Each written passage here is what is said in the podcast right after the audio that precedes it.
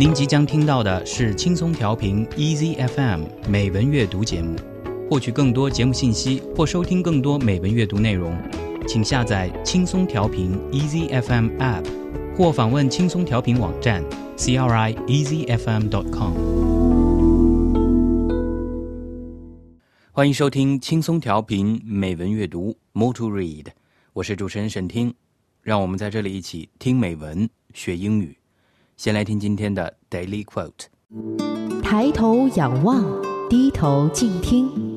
Daily quote.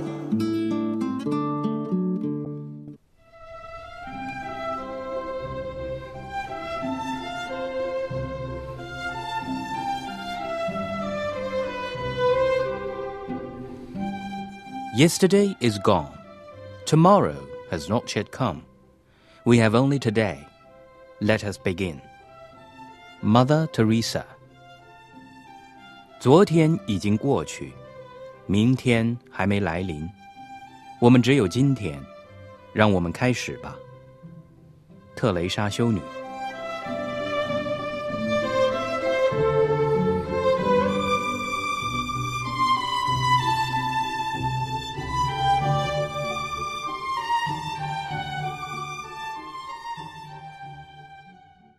特蕾莎修女生于一九一零年八月二十七日，一九九七年九月五日去世。是世界著名的天主教慈善工作者，主要替印度加尔各答的穷人服务。因其一生致力于消除贫困，于1979年获得诺贝尔和平奖。2009年10月4日，诺贝尔基金会评选1979年和平奖得主特蕾莎修女为诺贝尔奖百余年历史上最受尊崇的三位获奖者之一。其他两位分别是1964年和平奖得主马丁·路德·金。和1921年物理学奖得主爱因斯坦。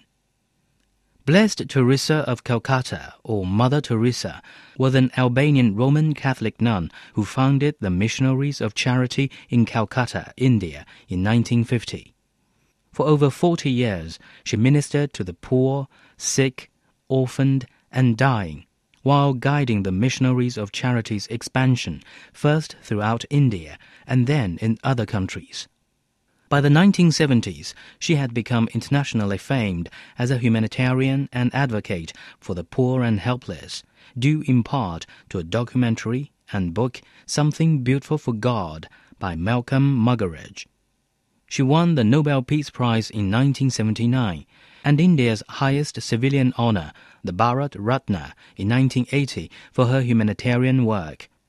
Mother Teresa's missionaries of charity continue to expand and at the time of her death, it was operating 610 missions in 123 countries, including hospices and homes for people with HIV/AIDS, leprosy and tuberculosis, soup kitchens, children's and family counseling programs, orphanages, and schools.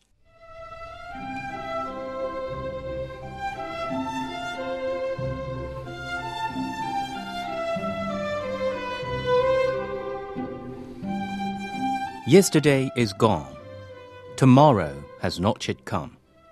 We have only today. Let us begin. Mother Teresa. 昨天已经过去，明天还没来临。我们只有今天，让我们开始吧。特蕾莎修女。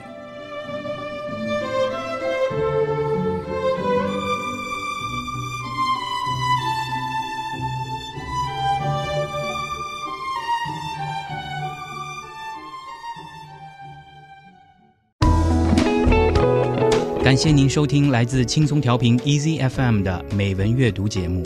您可以下载轻松调频 Easy FM App，或访问轻松调频网站 crieasyfm.com 收听更多轻松调频精彩节目。您也可以关注轻松调频官方微博和微信，了解轻松调频动态，参与轻松调频活动。